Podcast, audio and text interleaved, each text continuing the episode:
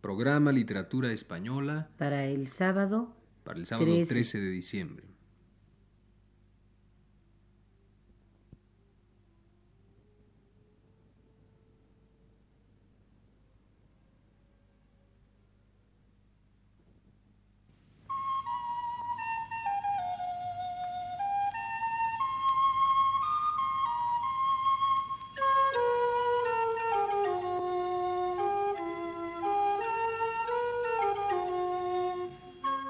Este es el programa Literatura Española, una producción del profesor Luis Ríos.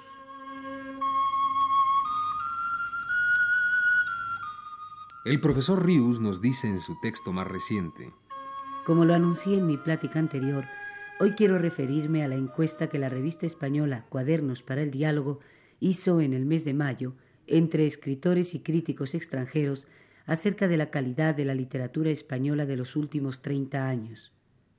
Los autores que contestaron a la pregunta que se les hizo a este propósito fueron los siguientes. J. M. Cohen, de Inglaterra. Kjell A. Johansson, de Suecia. Günther Lorenz, de Alemania. José Miguel Oviedo, del Perú. Emir Rodríguez Monegal, del Uruguay. Severo Sarduy, de Cuba. Y Gianni Totti, de Italia. La pregunta concreta que se les hizo fue la siguiente. ¿Qué tres obras para usted significativas en el contexto de la literatura española de posguerra, novela o poesía, recomendaría? A ella, J. M. Cohen contestó lo siguiente. No he leído nada escrito en España en los años de posguerra que tenga valor global, como por ejemplo Doctor Givago o El Canto General. Lo mejor es, en mi opinión, la poesía, y se podría escoger una antología de ese tiempo que representaría la contribución esencial de España a la literatura moderna. Este libro incluiría poemas de la generación anterior, Aleixandre, Alberti, Cernuda, León Felipe, Prados, Guillén, Salinas y gente más joven como Blas de Otero, Hierro, Valente, etc. Digo que en general no puede florecer ninguna literatura sin total libertad de palabra. Por eso es quizá mucho más importante la novela latinoamericana que la de España. El poeta es más afortunado que el novelista. Al censor suele escaparse del sentido hondo de ciertos poemas. Tras esas líneas justificativas de su opinión, Cohen selecciona estos tres libros como los más importantes de la literatura española en los últimos 30 años. Poesías completas de José Hierro, Poemas de Lázaro de José Ángel Valente y la novela El Jarama de Rafael Sánchez Ferlosio.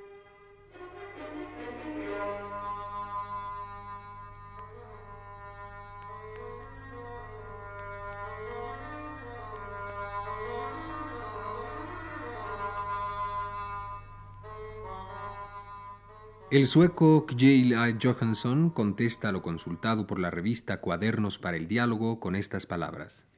La pregunta es difícil porque, según mi opinión, hay en la literatura española de posguerra muchas obras con un nivel relativamente alto, sin que sobresalgan de manera espectacular unas sobre otras. Una respuesta clásica, que también podría ser la mía, sería, por ejemplo, La familia de Pascual Duarte, El Jarama y Tiempo de Silencio. Sin embargo, siento la necesidad de expresar un gusto más personal, y por eso mi respuesta, entre muchas posibles, es la siguiente. El camino de Miguel Delibes, Caminando por las Urdes de Armando López Salinas y Antonio Ferres, y Un cielo difícilmente azul de Alfonso Grosso. Escuchemos ahora la respuesta del alemán Günther Lorenz. Me parece muy difícil y muy injusto, con tantos autores importantes de la literatura de posguerra, determinarme en favor de tres libros. Por eso mi juicio nada dice sobre el valor de la literatura en cuestión, en general tan grande. Por supuesto, los libros elegidos responden a una predilección muy personal. Y estos tres libros seleccionados por Lorenz son Los soldados lloran de noche, de Ana María Matute, Los cinco libros de Ariadna, de Ramón J. Sender, y Fiestas de Luis Goitisolo.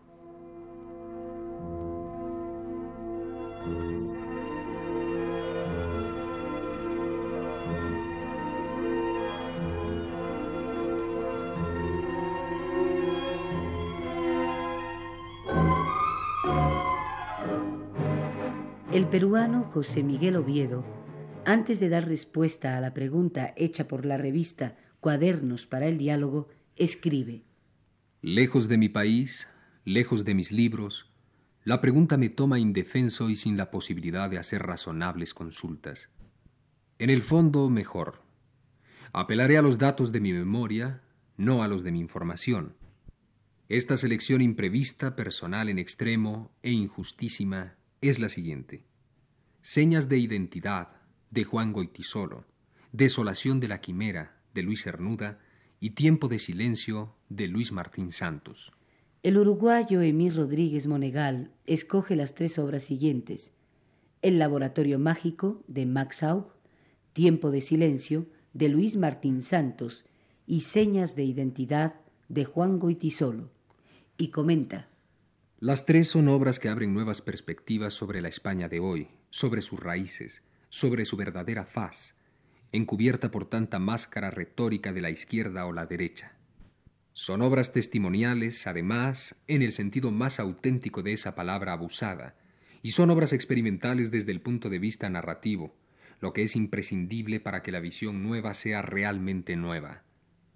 Tal vez haya obras mejores desde otros puntos de vista, pero no creo que haya obras más significativas. El cubano Severo Sarduy se limita a citar los que él considera los tres libros más importantes de la literatura española de los últimos treinta años, sin hacer ningún comentario acerca de las razones que tiene para valorarlos así. Como casi todos estos críticos no españoles consultados por la revista mencionada, Sarduy se limita a tomar en cuenta la literatura narrativa, excluyendo a la poesía. Estos son los títulos escogidos por él. Tiempo de silencio de Luis Martín Santos, La traición del conde don Julián de Juan Goitisolo y Jabalí de Javier Domingo.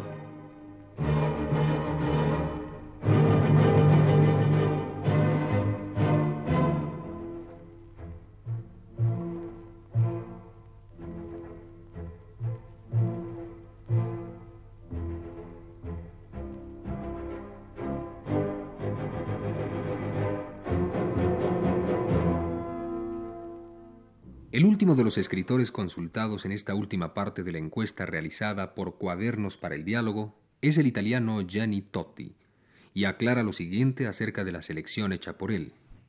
Faltan los jóvenes, pero de ellos no diría que se recomendasen unos pocos, sino todos los que no hacen cultura de poesía, es decir, sistema, los que se van forjando una conciencia de la larga agonía del arte de la época en la cual la historia es la historia de las luchas de clases y buscan una nueva relación entre los poetas con su tecné, técnica de arte, y los lectores, quitándose la propiedad privada de su cultura y su tecné, y restituyéndosela a los que no la tienen y son proletarios de poesía. Es decir, que recomendaría la publicación de sus ideas sobre la crisis de esta relación entre las artes y los públicos.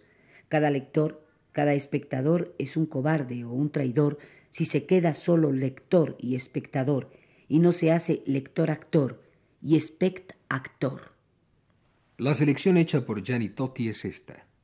Obra poética de Salvador Espriu, Antología rota de León Felipe y El diario de Dielfa de Max Au. La selección de Totti no deja de ser curiosa por la inclusión que hace entre los tres mejores libros de la literatura española en los últimos 30 años de un libro de poemas de Max Aub, autor generalmente preferido por la crítica como narrador. Del resultado de esta última parte de la encuesta se desprende que entre los críticos y escritores no españoles que se interesan por la literatura peninsular, el autor más estimado es Juan Goitisolo y enseguida Luis Martín Santos.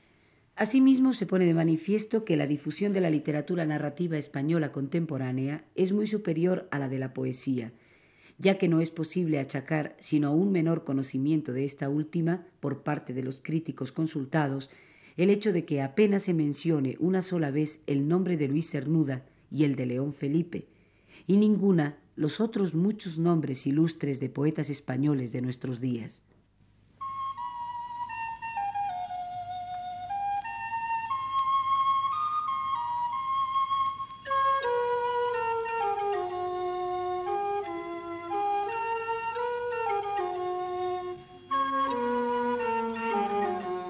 Este fue el programa Literatura Española, a cargo del profesor Luis Ríos.